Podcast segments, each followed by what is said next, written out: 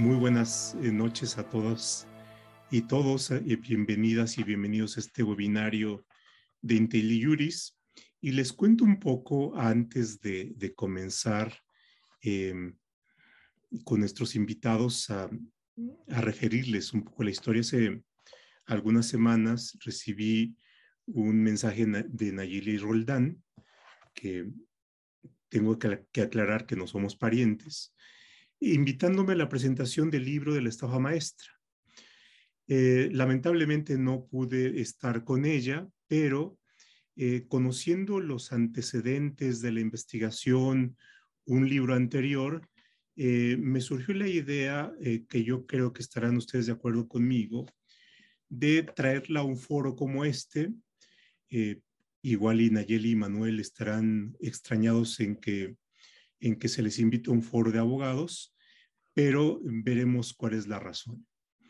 Detrás de la historia que ellos eh, nos plantean en el libro, detrás de la investigación, tenemos eh, cómo funcionan las administraciones públicas. En un caso concreto, pero creo que nos permite hacer generalizaciones. Y una investigación como la que hicieron creo que nos, nos permite conocer con mayor profundidad algunas cuestiones en algunas otras asomamos eh, a temas, pero detrás de las historias hay procesos, hay servidores públicos, hay jerarquías, hay decisiones. Eh, se encuentran todos estos elementos que desde el derecho o desde eh, la academia analizamos a veces más fríamente, a veces sin este componente de humanidad. Y creo que la investigación nos, nos acerca no solamente a las decisiones puras y duras, a, un distinto tipo de decisiones, a un distinto tipo de elementos que están involucrados en las decisiones y también de seres humanos que, eh, que pueden ser conscientes y asumen una responsabilidad topando con lo que tope o bien que a veces pareciera ser que se dejan llevar. Y se dejan llevar Em, en escenarios que, si recordamos lo que pasaba en nuestra niñez, se parecen a la pendiente resbaladiza.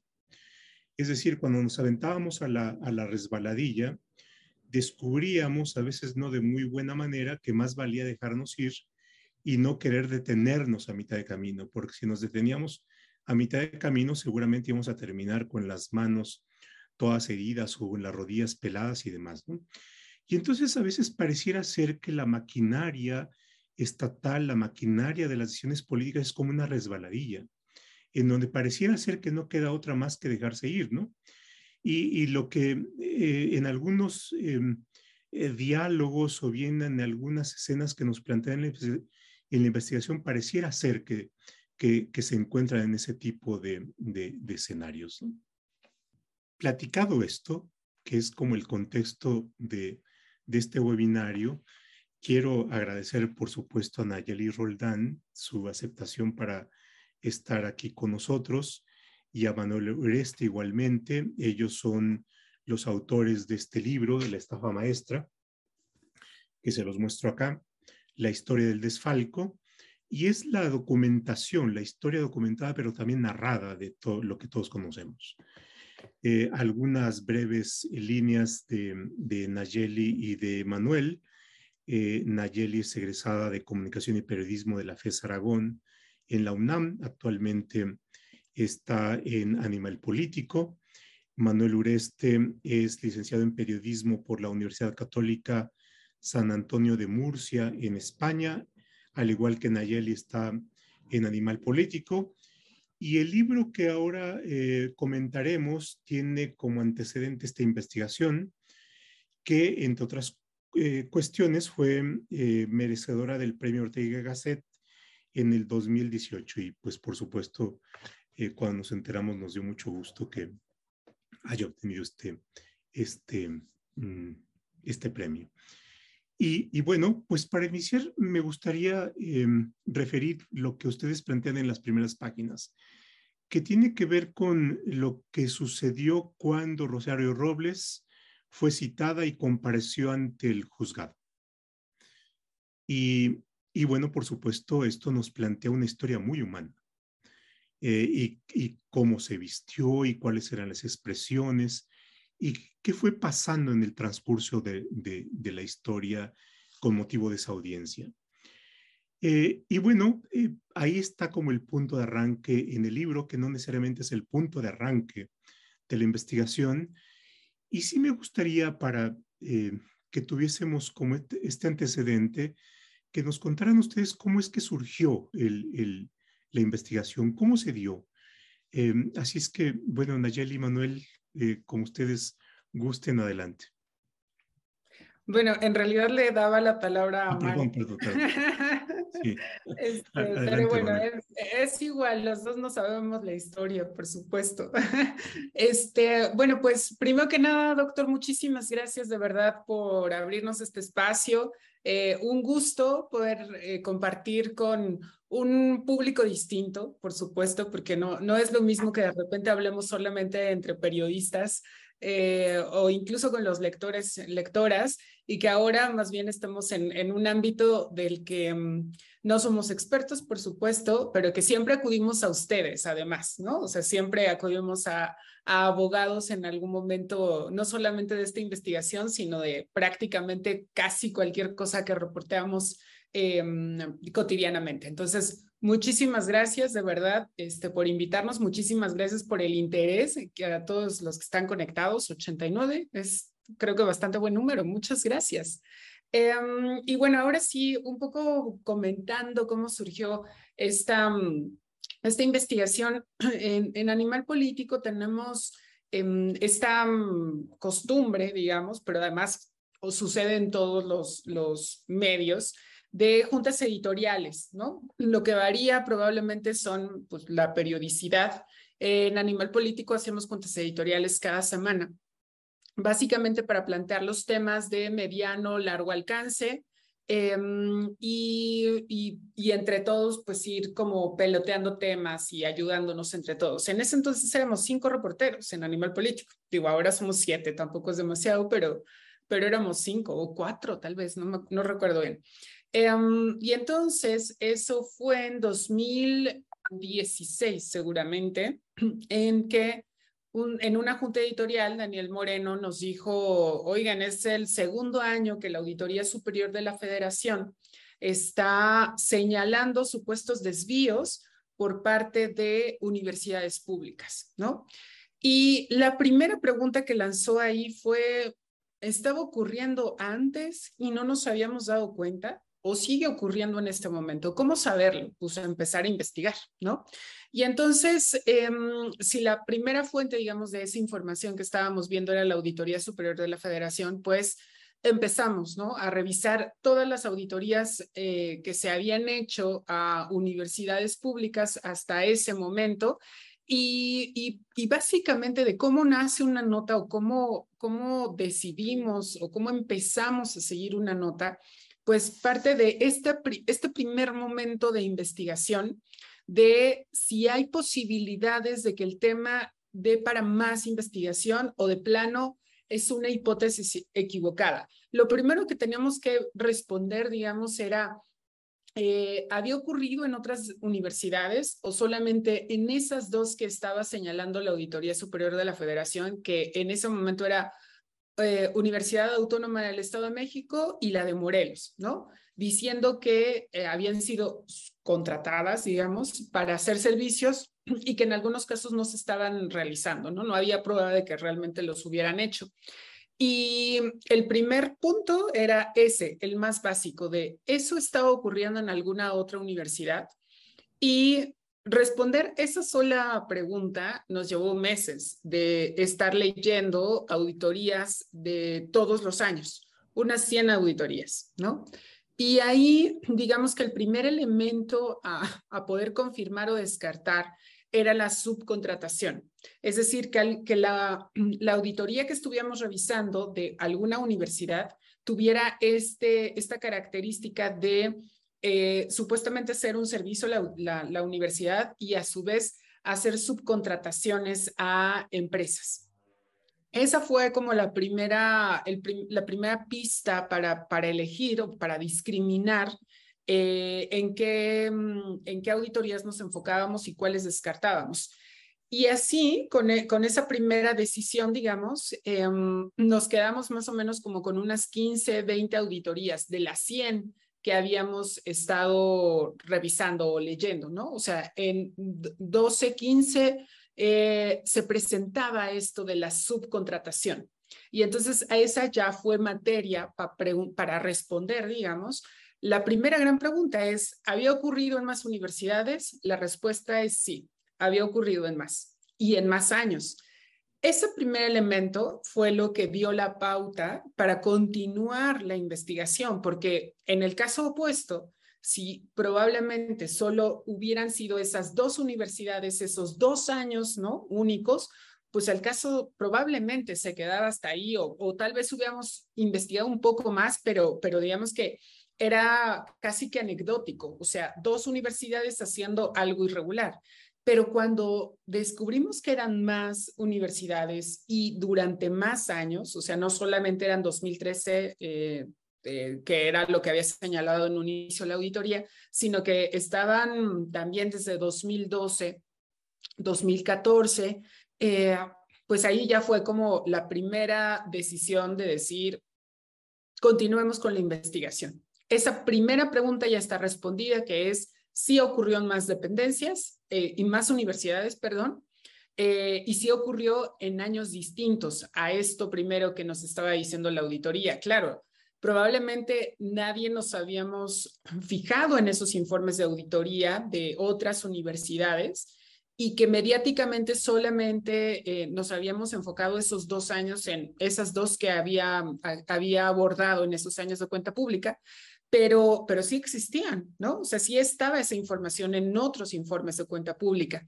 Entonces, prácticamente así nació, o sea, nació como una nota más una primera duda, ¿no? Digamos, eh, y respondiendo esa primera pregunta, pues luego vinieron más preguntas. ¿Con qué dependencias? ¿A quiénes contrataron? ¿Por qué contrataron a esas empresas y no contrataron a otras, no? Esa fue como, eh, digamos que las siguientes preguntas que nos, nos dieron los siguientes pasos también para investigar, pero pues prácticamente lo que sí quisiera, como para redondear esta respuesta, es que quedara claro que no iniciamos una investigación pensando en que iba a ser la gran investigación, ¿no? En realidad es, nacen los temas de, las primeras dudas y, y, en realidad el tema se puede ir haciendo más grande o tal vez no tampoco, ¿no? O sea, se contesta la primera pregunta y hasta ahí se queda. Pero en este caso, pues sí, o sea, entre más avanzábamos en la investigación, más preguntas teníamos y más preguntas lográbamos responder, pues de repente la investigación pues se hizo del tamaño del que, del que ya conocemos, ¿no? Mm, vaya que sí. Eh, eh, en la medida en que estabas eh, exponiéndonos esto, me estaba acordando de alguna ocasión que entrevistó un periodista, no importa mucho el nombre en este momento, en Televisión Nacional, entrevista al auditor o al contralor del gobierno del estado de Veracruz eh, en ese tiempo de Duarte, cuando se comenzaban a descubrir las, eh, el, mismo modo de operación de, de las empresas fantasma. En empresas constituidas eh, y que iban a investigar los periodistas y no encontraban el domicilio. Y entonces el periodista le, le preguntaba, oiga, em, mire, estas, hay estas regularidades. Y el contralor llevaba su, su, su, expediente, un expediente muy voluminoso, y le decía, todo es, todo es legal. Mire, eh, ¿qué dice la ley? La ley dice que tiene que haber una escritura constitutiva ante notario. Y mire, aquí está. Aquí está la firma del notario, el sello del notario y demás. Y bueno, pero el periodista le decía, oiga, pero los accionistas no existen o son estas personas. O sea, bueno, ese no es mi problema, ese es el problema del notario. No es mi asunto. Y bueno, yo les decía después a mis alumnos, es que eh, hay que ver dos conceptos distintos. Investigar, que se, lo cual supone que tiene que hacer el contralor, no es juntar papeles. Investigar es lo que, lo que hacen ustedes, ¿no? lo que hace Animal Político en sus... Entonces esto lleva, y simplemente para darle la, la, la pauta a Manuel es, ustedes hicieron una investigación, fueron descubriendo y por supuesto los llevó a, que los, a lo que los llevó. Eh, ¿Cuál es la experiencia desde el lado del periodismo em, en la investigación? Y, aquí le pongo el ingrediente respecto de aquello que igualmente ustedes también encontraron de la investigación que hacen los entes que debieran eh, sea detener, sea impedir o sea sancionar a, los servidores públicos que cometen estos actos. Bueno, José, pues, pues, en primer lugar, muchísimas gracias ¿no? por la invitación. Estoy alucinando viendo la cantidad de gente que hay, saludando desde todos los puntos de la República. Normalmente estamos 10 aquí, así es que 116 es... Wow, wow, wow. Pues muchísimas gracias. Perdón, muchísimas gracias, de, verdad que sí, muchísimas gracias. Y, y, bueno, pues sí, lo que tú lo que decías de, de cuando, pones este ejemplo ¿no? de los papeles, yo siempre bromeo con Naye, con Ayeri, que decimos si, si nos dieran un peso por cada vez que nos dicen que todo era legal porque estaban, eh, estaban los entregables en el papel o porque las facturas existían en el papel o las actas constitutivas existían en el papel, pues seríamos ricos, ¿no?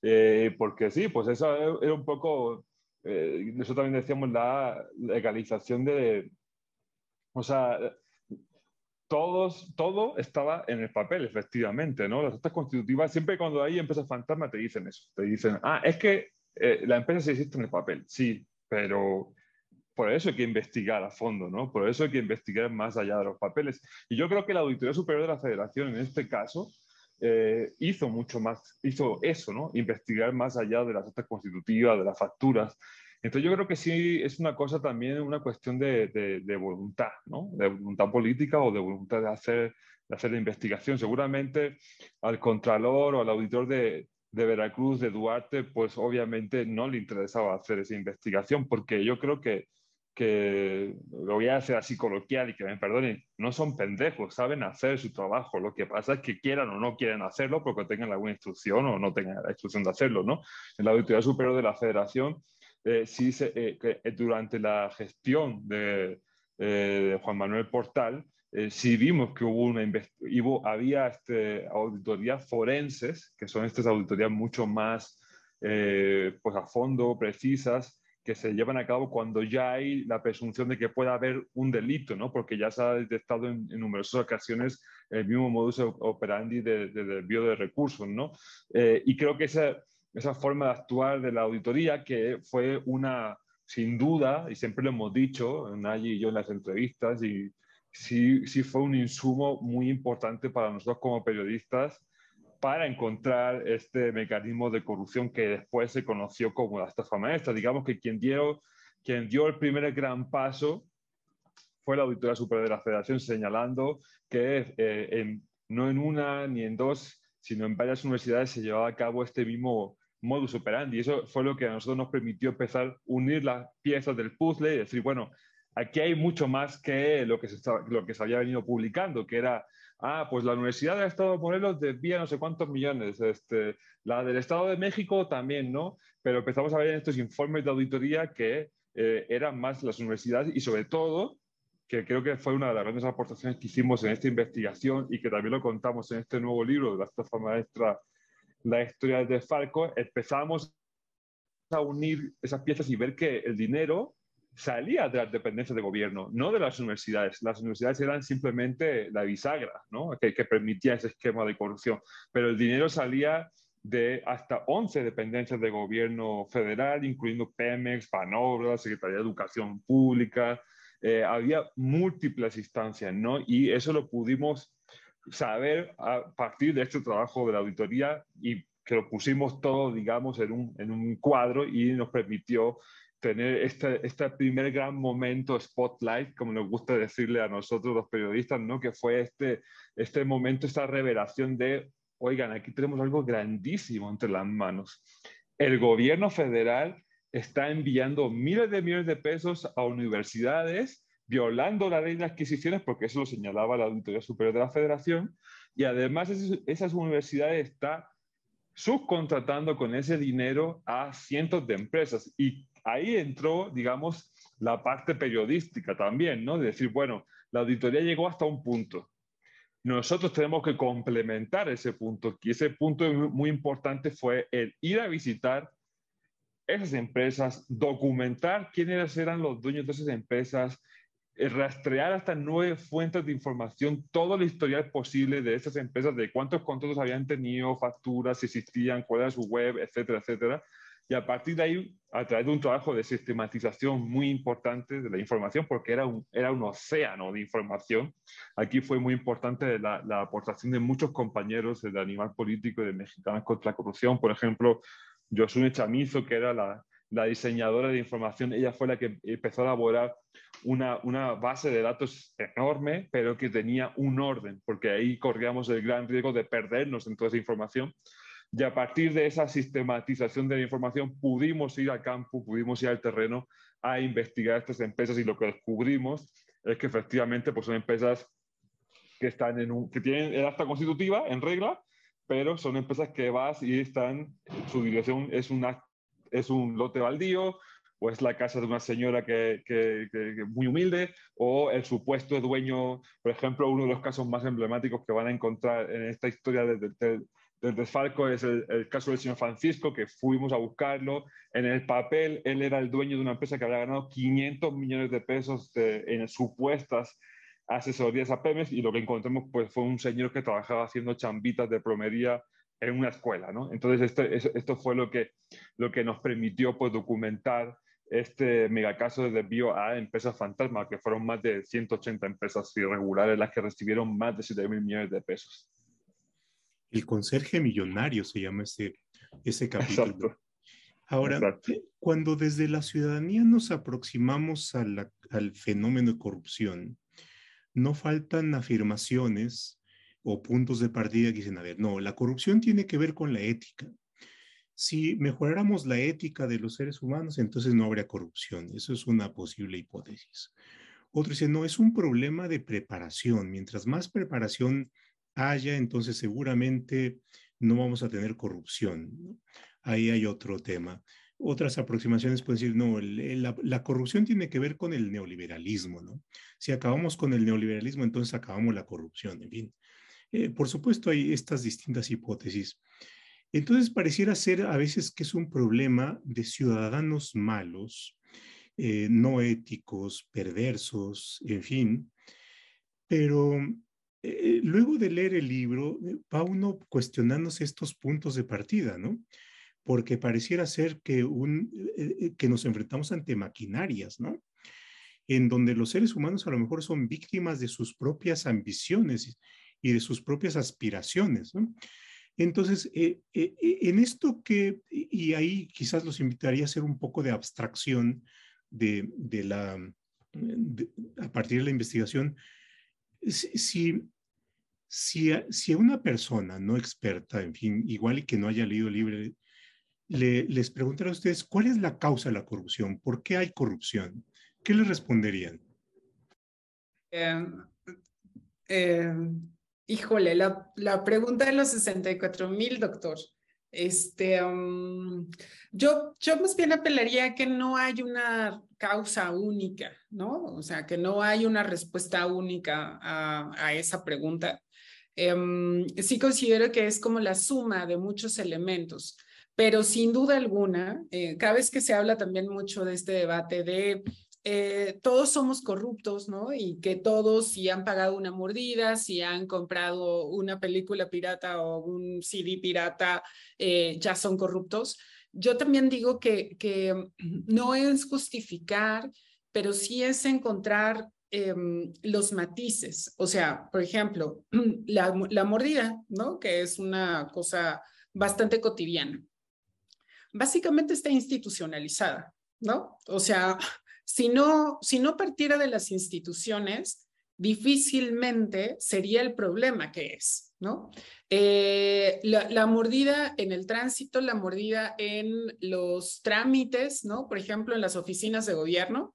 Perdón, si tuviéramos instituciones que funcionaran de manera correcta, no habría necesidad o no, no tendrían cabida ese tipo de actividades, esos espacios, ¿no? Porque em, me parece que, estamos en un círculo perverso permanentemente, que es si no funcionan las instituciones, tienes que encontrar la manera de resolver tu problema, tu trámite o lo que sea, ¿no? Em, si, si, si todo está de esa manera como bastante engranado, ¿no? Incluso quien se saliera de ese engrane tendría más complicaciones que quien acepta dar una mordida, por ejemplo. Esa, eso para mí es una evidencia clara de no es solo el ciudadano que dice, ay, yo soy corrupto, ¿no? O que, no, no, no, o sea, es una cosa mucho más grande que tiene que ver con, una, con cuestiones institucionales completamente. Em, y después de ahí, pues también yo, mi siguiente punto de, de debate, digamos, o de discusión es, perdón, o sea, no es lo mismo que alguien compre una, una película o un CD pirata porque evidentemente no va a gastar eh, 20% de su salario en comprar un, una, una obra original. Este, y pues es mucho más fácil que lo compren 10 pesos o 20. O sea, no es lo mismo eso que un funcionario público con las claves de la dependencia de gobierno y las finanzas eh, pagando a empresas fantasma 300 millones de pesos digo, también, o sea, podemos también debatir el punto de si robó poquito, ¿no? Este, este, este rollo de, de si robó poquito, si hay alguien que compra piratería en 10 pesos, es menos grave que, perdón, sí, sí es menos grave, ¿no? O sea, es menos grave alguien que, que decide comprar 10 pesos eh, piratería a alguien que gasta recursos públicos además eh, y que lo hace con todo el dolo del mundo eh, y que, que ellos sí están traicionando, digamos, su función, su cargo, está utilizando recursos que son de todos. Sí, por supuesto que no, no para mí no los puedes poner en, en, la misma, en la misma bolsa, digamos, de todos somos corruptos, ¿no? Este, o sea, digamos que ahí sí hay materia incluso de delito, ¿no? Que, que sería como distinto a, a esto otro, que son pues, los ciudadanos eh, participando en la parte institucional, eh, en el caso de las mordidas o en el caso de comprar algo pirata, ¿no? Claro, y, y yo creo que tú pones un tema importante y que es no solamente es cuestión de las personas, sino también de las instituciones, ¿no? Y por supuesto las instituciones están formadas por personas. Y, y regreso un poco a la historia que ustedes nos cuentan. Eh, eh, simplemente para ilustrar algunos puntos eh, para ver la complejidad y los matices. Por ejemplo, plantean ustedes el funcionamiento y lo hacen muy meritoriamente del auditor. El auditor superior de la federación hizo su trabajo. Diría, no tan bien como el que hicieron ustedes, pero hizo su trabajo y, y nos, dio, nos da claves, ¿no? El auditor habló con la titular de la secretaría y le dijo, está pasando esto a partir de la idea de que la titular de la secretaría no solamente conociera, sino pusiera orden. La titular de la secretaría, de acuerdo con la historia, mm, no hizo lo que debió hacer. Y después vino la consecuencia. ¿No? Eh, un subsecretario em, se, vio involucrado porque su, firma estaba en un contrato. Y él dijo, esta no es mi firma. Presentó su denuncia en el OIC, presentó su denuncia penal, alegando que hubo falsificación de su firma. Eh, sin embargo, eh, está todavía en proceso, está encausado en un proceso penal. Entonces, alguien, no, no sabemos si es cierto o no es cierto, en fin, tampoco estamos aquí para juzgar, pero en teoría hizo lo que hizo, pero a pesar de haber hecho lo que debió haber hecho y lo hizo, está implicado. Entonces tenemos historias muy, muy... Alguien que parece ser fue no solamente el cerebro, el operador, sino también el beneficiario de, de, la operación, está librándola, ¿no? Eh, no sabemos si finalmente alcance a librarla y salirse con la suya o si en algún momento eh, sujeto a proceso. Pero tenemos historias muy contrastantes, ¿no? Em, en donde eh, lo que, en donde si bien teóricamente alguien que tiene un cargo superior supondría que tiene la capacidad de ordenar, de poner orden y de evitar, no lo hace y alguien que está en la escala jerárquica inferior pareciera ser que es el, el beneficiario de todo. Entonces han dado una historia, una serie de historias de, de eh, a veces hasta paradójicas, ¿no? Eh, al menos esta fue mi lectura. Eh, no, no sé, Manuel, cómo, cómo fuiste en este descubrimiento también enterando de estas cosas, ¿no? Y por supuesto también yo creo que encontrándose perplejidades. Sí. Bueno, lo que pasa es que sí, efectivamente, ¿no? Hay, hay personajes fundamentales ¿no? en, el, gobierno anterior que no, hasta el día de hoy, no están siendo investigados o no, nos consta, ¿no? Y personajes de muy rango medio bajo, este, pues son los que están básicamente pues, este, pagando los platos rotos y a través de todo apunta, por lo que pudimos documentar Nay y yo en este nuevo libro, a, un modus operandi de falsificación de firmas, ¿no? Eh, mientras tanto, pues eh, personajes como Emilio Cebadúa, que era el oficial mayor, el responsable de manejar los dineros en la Secretaría de Sedesol y de, y de Sedatu, pues, pues sigue totalmente eh, en libertad. Es cierto que está ahí el caso de Rosario Robles, que está en prisión preventiva, aunque evidentemente no tiene todavía una sentencia y todavía es legalmente inocente, pero además, eh, pues bueno, fue eh, vinculada al proceso de una manera también sumamente pues, irregular, ¿no? Extraña.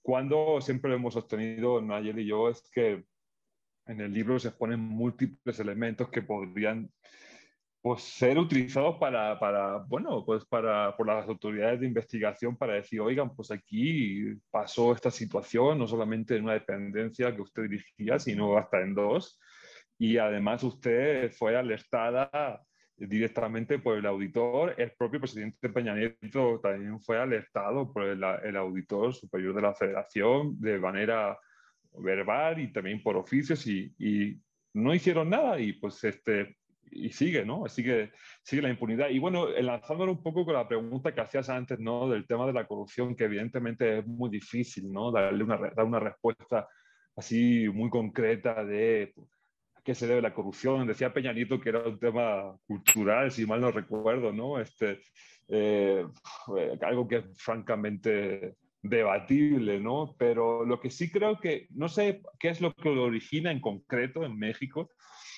pero sí sé que, o, creo que lo que la eh, alimenta, ¿no? Es sin duda el tema de la impunidad, ¿no? Y es que el sistema judicial en México y el sistema de investigación, de fiscalía, de ministerios públicos, etcétera, es un verdadero infierno. O sea, es muy deficiente.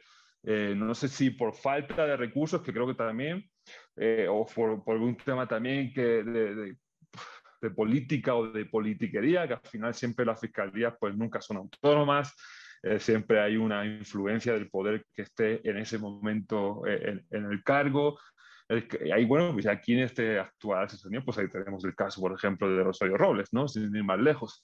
Entonces, es, es el tema de la impunidad, creo que es la gasolina, ¿no? Que alimenta este motor de corrupción, ¿no? Ese, es el aceite que engrasa ese, ese motor que parece no tener eh, nunca fin, ¿no? Es, es, es, un monstruo demasiado poderoso, la corrupción no, no se termina, no se ve por dónde, sinceramente, ¿no? Este, porque eh, sale un caso, sale otro y, luego otro. Y yo creo que el tema de la impunidad es lo que permite decir, bueno, pues este, lo más probable es que pueda cometer un acto de corrupción y no va a pasar nada, ¿no? Y es incluso también un poco, lo vinculo también con la violencia. Sé que puede haber, puedo cometer asesinato, etcétera, y lo más probable es que no me va a pasar nada, ¿no?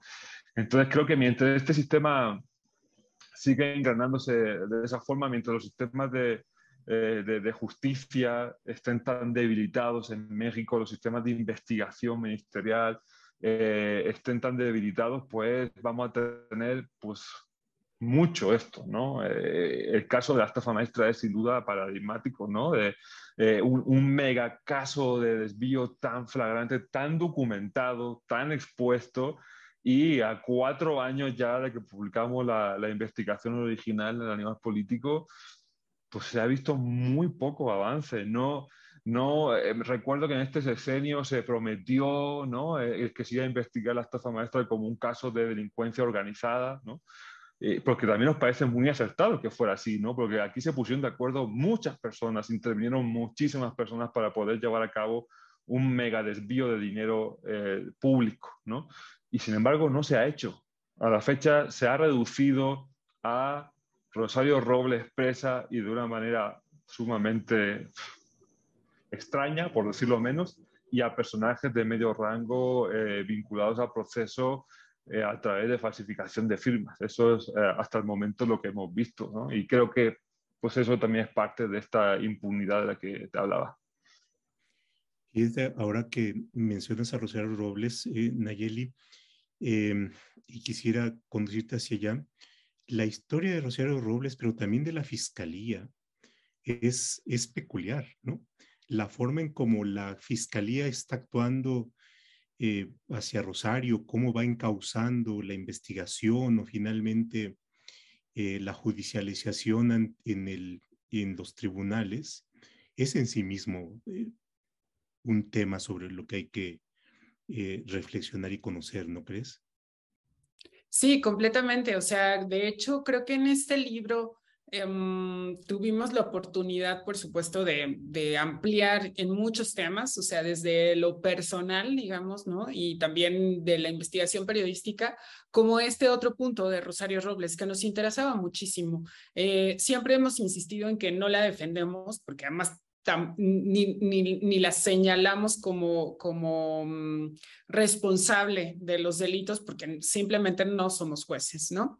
Pero sí, eh, periodísticamente, eh, pues exhibimos no solamente pruebas, sino en este libro también mucho contexto.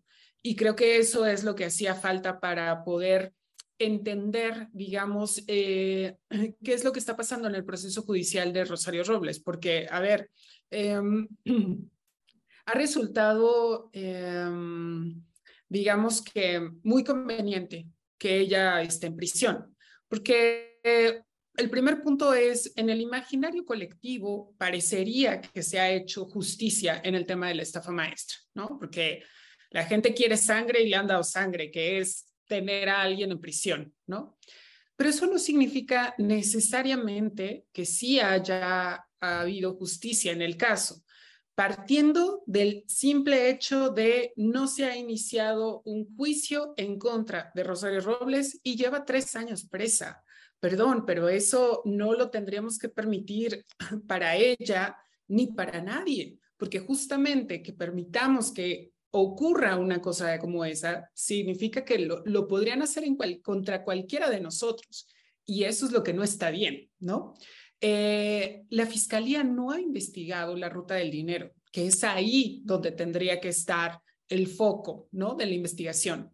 Eh, por supuesto que la fiscalía tiene todas las herramientas para poder hacerlo. Los periodistas no, o sea, no, no, no podíamos seguir más allá de lo que pudimos comprobar con el dinero, pero la fiscalía sí puede tener información de cuentas bancarias, si puede tener intercambio de información con instituciones de otros países para rastrear si el dinero salió del país, si puede llegar no solamente a los artífices del esquema, sino también a los beneficiarios finales.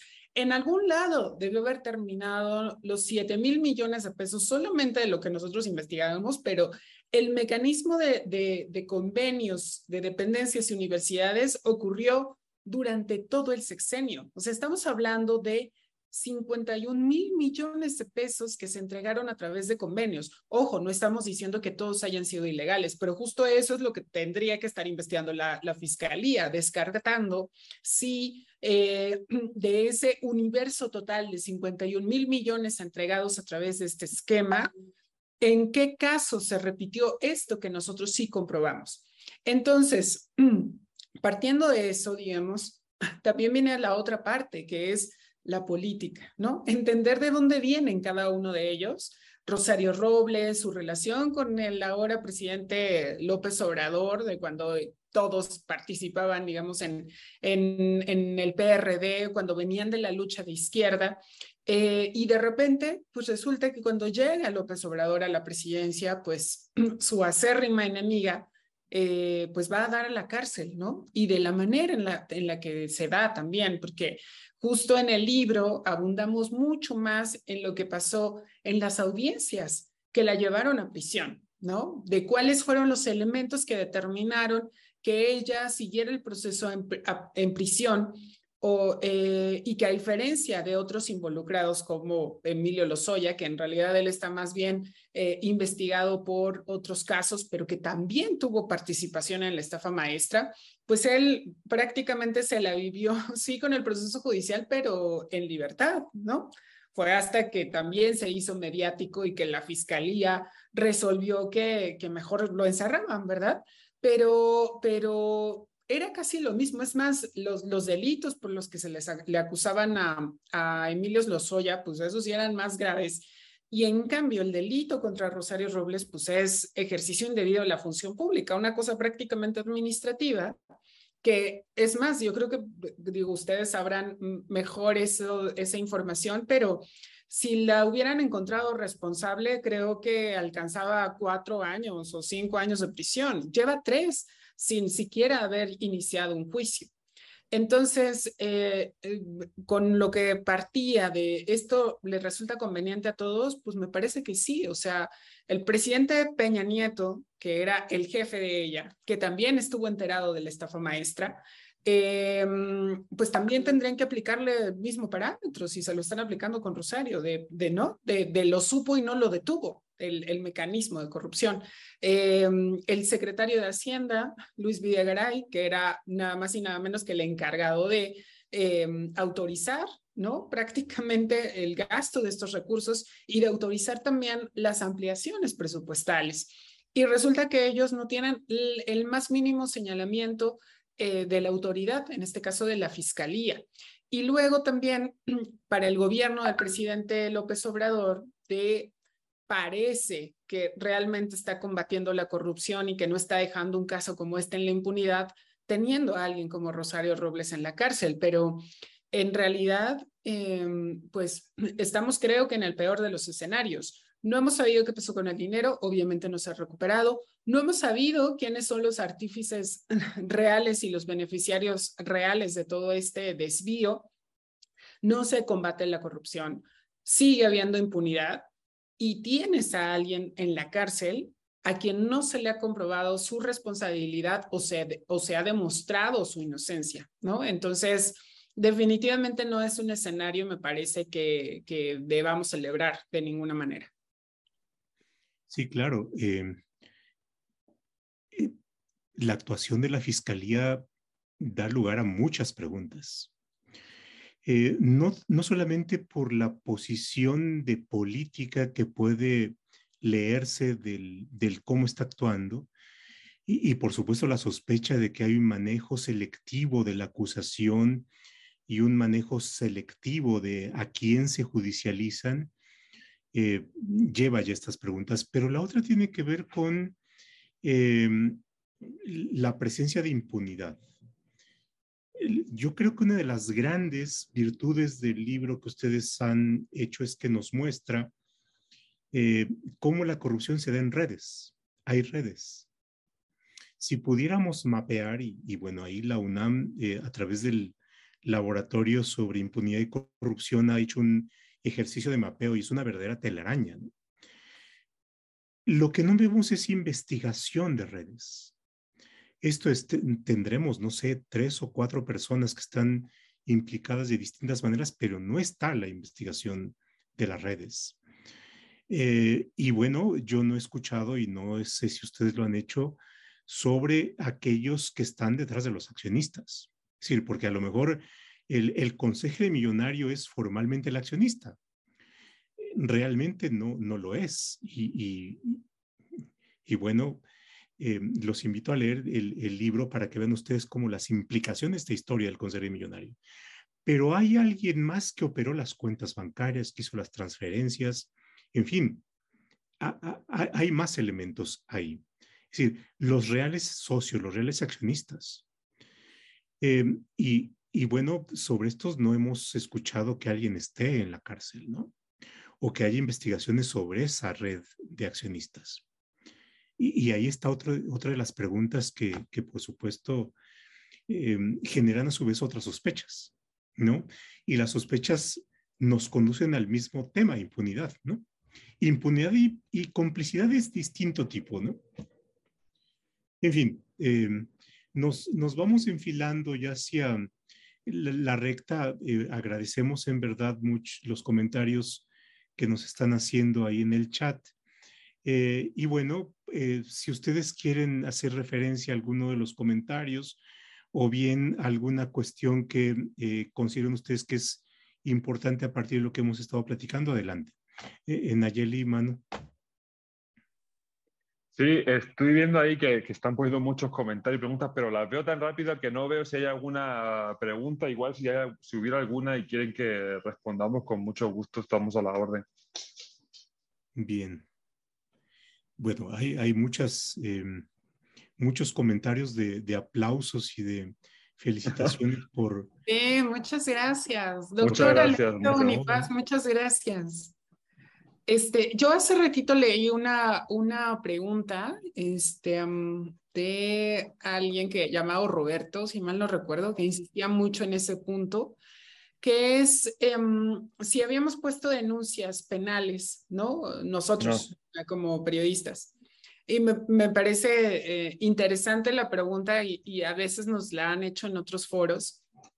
Em, y, y, para nosotros es más bien decir que el periodismo no, o, los periodistas no hacen denuncias penales, ¿no? O sea, definitivamente no verán a nadie, eh, creo, este, yendo al Ministerio Público con su investigación periodística.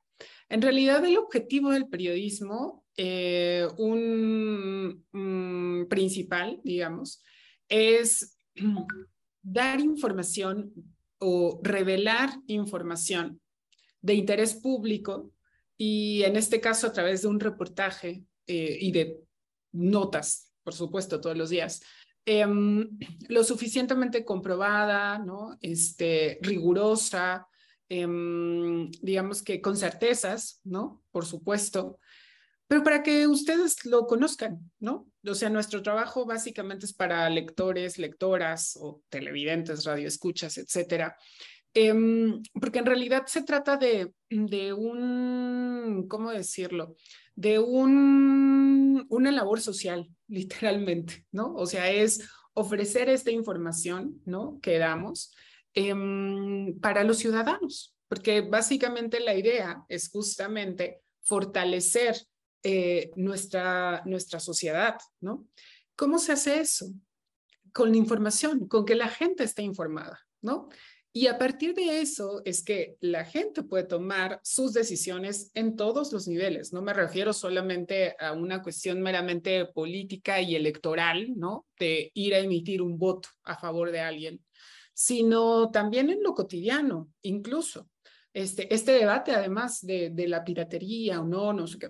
Claro, preguntarlo, ¿no? Cuestionarnos acerca de eso y otros temas es básicamente lo que mueve hacia los cambios, ¿no? Eh, hacia los cambios sociales en todos los sentidos. Entonces, el periodismo apela a eso. O sea, en realidad nuestra responsabilidad es dar un reportaje o una nota o una investigación comprobada eh, con, con, con, contexto, ¿no? Con información verificada. Y luego eso ya no está en nuestras manos, está en las manos de los ciudadanos, ¿no? Y tendría que estar también en las manos de las autoridades. O sea, no, no, no es nuestra responsabilidad interponer una denuncia ante la fiscalía. Tendría que ser la responsabilidad de la fiscalía en investigarlo. Porque no podría decir, ah, claro, los periodistas no vinieron a denunciar, perdón, pero no, no, no, no se trata de eso, ¿eh? Este, en realidad, la responsabilidad está nuevamente en las instituciones. Nuestra responsabilidad como periodistas es dar información verificada y ofrecer las pruebas que sustentan eso que escribimos y eso que publicamos. Pero definitivamente denunciar, digamos que eso sí no, no, no forma parte de, de, pues de nuestra labor, literalmente, porque si no, imagínense, o sea, también partiendo de un lado meramente práctico, imagínense que hiciéramos una denuncia por cada una de las investigaciones que realizamos. Bueno, nos la pasaríamos en juzgados, ¿eh? ¿No? sin, realizar nuestro trabajo, que nuestro trabajo es investigar desde el periodismo. Oiga, me preguntan aquí este, cuál es nuestro punto de vista tomando en cuenta que en su momento la auditoría tenía las facultades para iniciar procedimientos de responsabilidad resarcitoria y los mandó a los órganos internos de control de la dependencia, donde por cierto lo cerraron. Bueno, sí sabemos que la auditoría sí, sí interpuso varias denuncias penales este, por estos convenios fraudulentos de la estafa maestra, eh, pero pues sí, al final la auditoría pone también las denuncias y al final vamos a lo mismo, ¿no? Quienes tienen que hacer la investigación pues es la Fiscalía General de la República y ahí es donde está el problema, ¿no? Ah, si, yo, yo, no veo tanto el problema en quién denuncia, ¿no? Si somos los periodistas, la auditoría o, personas, ciudadanos comunes y corrientes, sino el punto es que nos atoramos siempre en el mismo embudo que es la Fiscalía General de la República, la anterior Procuraduría General, ¿no? Eh, entonces, este, y bueno, también sería un debate interesante porque creo que cuando se llevó a cabo esta idea de Sistema Nacional Anticorrupción, que sonaba muy bonito, ¿no? En el, en el, en el papel, pues este, se planteaba darle como dotar a la auditoría de dientes, ¿no? Que pudiera hacer, además de investigar, pudiera sancionar, pudiera hacer otro tipo de, de cosas más allá de las que hace actualmente, pero no se hizo. Y, este, y bueno, pues sería también un, un, debate interesante si la auditoría en este tipo de casos pudiera hacer algo más, más allá de dar cuenta al órgano interno de control y, o, poner, o poner denuncias, ¿no? porque también otro tema interesante es el de los órganos internos de control, si realmente sirven de algo o no. ¿no? Este, en este caso de la estafa maestra se vio que no sirvieron. ¿no? Este, porque además recuerdo cuando se publicó el reportaje, la Secretaría de la Función Pública se apresuró a decir que ya era un caso que conocían y tal, pero pues nunca se había sancionado realmente. ¿no? Entonces, pues también de qué no sirve. Entonces, yo insisto, Creo que un tema muy importante eh, está el tema de fortalecimiento de la, no solamente de la Fiscalía General de la República, sino de las fiscalías en, el país. Entonces, bueno, pues es un, es un tema que, que, está ahí sobre la mesa. Sí, muchas gracias. Em, eh, me parece eh, muy destacable eh, lo que comentan Nayeli sobre la función del periodismo y particularmente del periodismo de investigación y las responsabilidades del periodismo y del periodista como una de las piezas centrales de una sociedad democrática. Ahora, eso yo creo que nos lleva a, y quisiera aprovecharlo esto para una reflexión final, eh, por una parte, no solamente al que tengamos eh, vehículos, medios como Animal Político, eh, periodistas como ustedes que hacen y, lo hacen muy bien este periodismo de investigación, sino también aquellos elementos con los que tenemos actualmente y que han jugado un papel relevante. la posibilidad de solicitar información pública, la posibilidad de que el INAI pueda ser uno de los elementos eh, que garanticen el acceso a la información, que pese a todo eh, ha sido una de las piezas importantes en esto. Em, creo que también nos lleva a sopesar em, los distintos elementos que hacen posible ejercicios como este. Pero no solamente que se queda en la información, sino que también son detonadores de acciones. Esto es, em, hay una parte que a mí me impresionó en el que Nayeli está en, el juzgado penal, eh, cuando se decreta la prisión preventiva, eh, está la familia de Rosario Robles y entonces uno de los familiares o amistades se acerca a ti y te reclama y te hace un reproche personal, ¿no? A ver, eso, eso humanamente es, es, una escena fuerte. Pero por otra parte también te, es una del, voy a ponerlo así, es uno de los costos de la investigación es uno de los, de los costos de cómo esta investigación fue también parte del, de, detonar procesos. Y eso en sí mismo es muy importante, ¿no? Entonces, eh, creo que eso es algo que debemos aquilatar, sopesar la relevancia del periodismo, sopesar la relevancia del periodismo independiente y también de proteger al periodismo. Y creo que en eso, en, el, en eso el Estado está fallando, nos está fallando.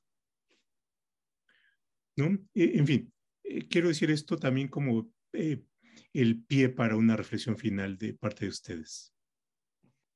Sí, este, mira, hacen aquí también una pregunta que, que es muy, muy interesante, ¿no? Que dicen que hasta dónde hemos sentido que al aportar pruebas de delitos principalmente en actos de corrupción. Sus esfuerzos han sido decepcionantes o estériles al percibir que las fiscalías son omisas. ¿no? Bueno, esa es, es, parte, la hace Pedro Cándido Jiménez. Muchísimas gracias por las preguntas. Hay muchísimas preguntas, la verdad, muchas gracias.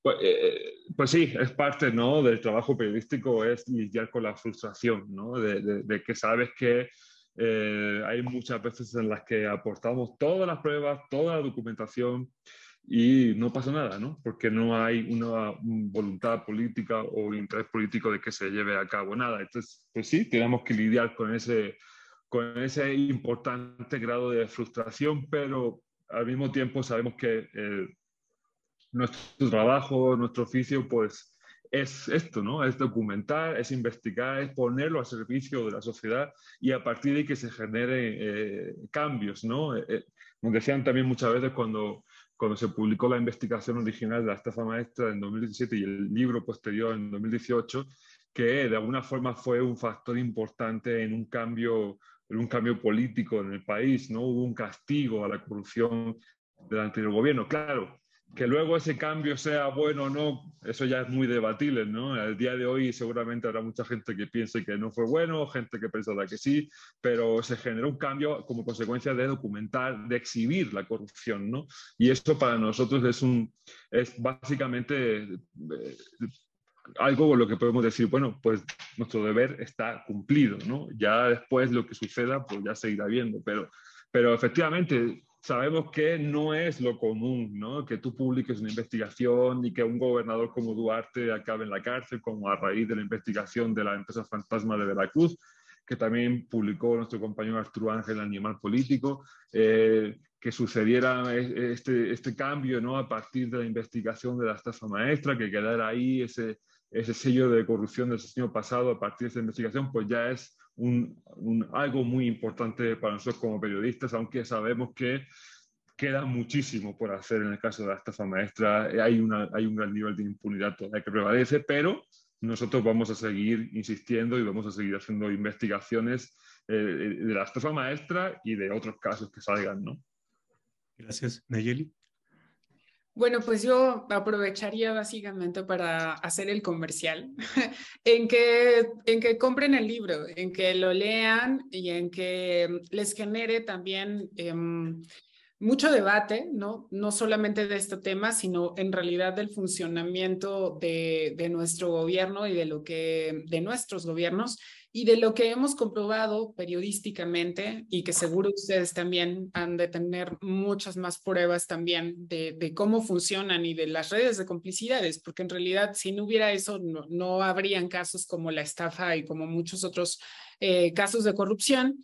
Eh, y en este libro también, eh, bueno, primero que, que todo el estilo, digamos, está narrado, está escrito como un thriller político. Entonces, créanme que no, no van a encontrar este, un libro aburrido o tedioso, o eso esperamos, o a, eh, a, eso aspiramos cuando lo escribimos, sino más bien a que lean literalmente las historias, no solamente de, de la corrupción, de cómo realizaron este esquema, sino también de cómo realizamos la investigación periodística porque ahí sí contamos, digamos, esta, esta primera parte de, de, cómo arrancamos ¿no? esta, esta sesión, la primera pregunta que me hacía el, el doctor, sobre cómo empezó la investigación, por supuesto que lo dije en tres minutos o cinco, pero en el libro está relatado en 200 páginas, ¿no? No solamente el inicio, sino todo lo que fuimos encontrando en casi dos años de investigación y también lo que ha pasado después, ¿no? Porque me parece que,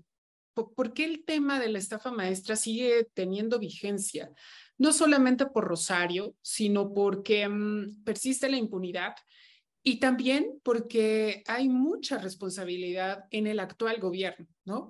Aunque la fiscalía es autónoma, sí, en teoría, pues también sabemos, ¿no? La relación que tiene el actual fiscal con el presidente López Obrador. También sabemos que no le han movido una coma a la ley de adquisiciones. ¿Eso qué significa? Que es muy probable que la estafa se esté repitiendo en realidad, más bien solo no la hemos descubierto periodísticamente pero, está todo puesto para que siga pasando. Y eso significa que este gobierno también nos queda de ver, ¿no? Entonces, eso también está expuesto en el libro. Y, bueno, pues si lo, si lo compran, si lo leen, estaremos ahí también recibiendo sus comentarios en redes sociales, que además saben que somos súper tuiteros y que respondemos y estamos al pendiente. Eh, y ojalá que, bueno, pues sigan habiendo más espacios también para que sigamos conversando. Muchísimas gracias a todos y a todas por habernos acompañado y doctor, de verdad, muchas gracias por, por permitirnos eh, poder hablar en este espacio. Pues muchas gracias, eh, Nayeli, muchas gracias, Manuel, y por supuesto a todos quienes nos acompañaron en esta charla. yo tengo que verlos para que me autografíen este libro, así es que Espero que sea pronto y los llevaré. Y, bueno, pues invitados a, este libro que es realmente un, un, gran libro, los atrapa, en fin. En, en la vacación yo me lo llevé y, y muy disfrutado. Pues Qué bueno, un gusto. Pues también ojalá que nos puedan acompañar en alguna de las eh, presentaciones que tengamos en vivo, que por lo menos creo que Phil sí vamos a ir. Este, tenemos otra en Monterrey también y bueno, pues las que se vayan acumulando y que también vayamos haciendo otras en la Ciudad de México, pero bueno, también estaría increíble también que nos sigan este, acompañando en otros espacios. Muchísimas gracias, doctor, y por supuesto que será un honor. Gracias. Muchísimas gracias, eh. Madre mía, estoy alucinando. Más de 100 personas ahí viéndonos. Así que nada, eh, esperamos que nos sigan también a través de nuestras redes sociales, que ahí pusimos eh, el contacto, cualquier duda o comentario, estamos a la orden y ahí también vamos a ir informando de dónde vamos a llevar a cabo las presentaciones de, la estafa maestra, la historia de Falco. Un saludo a todos. Muchas gracias. Hasta luego. Buenas noches, cuídense.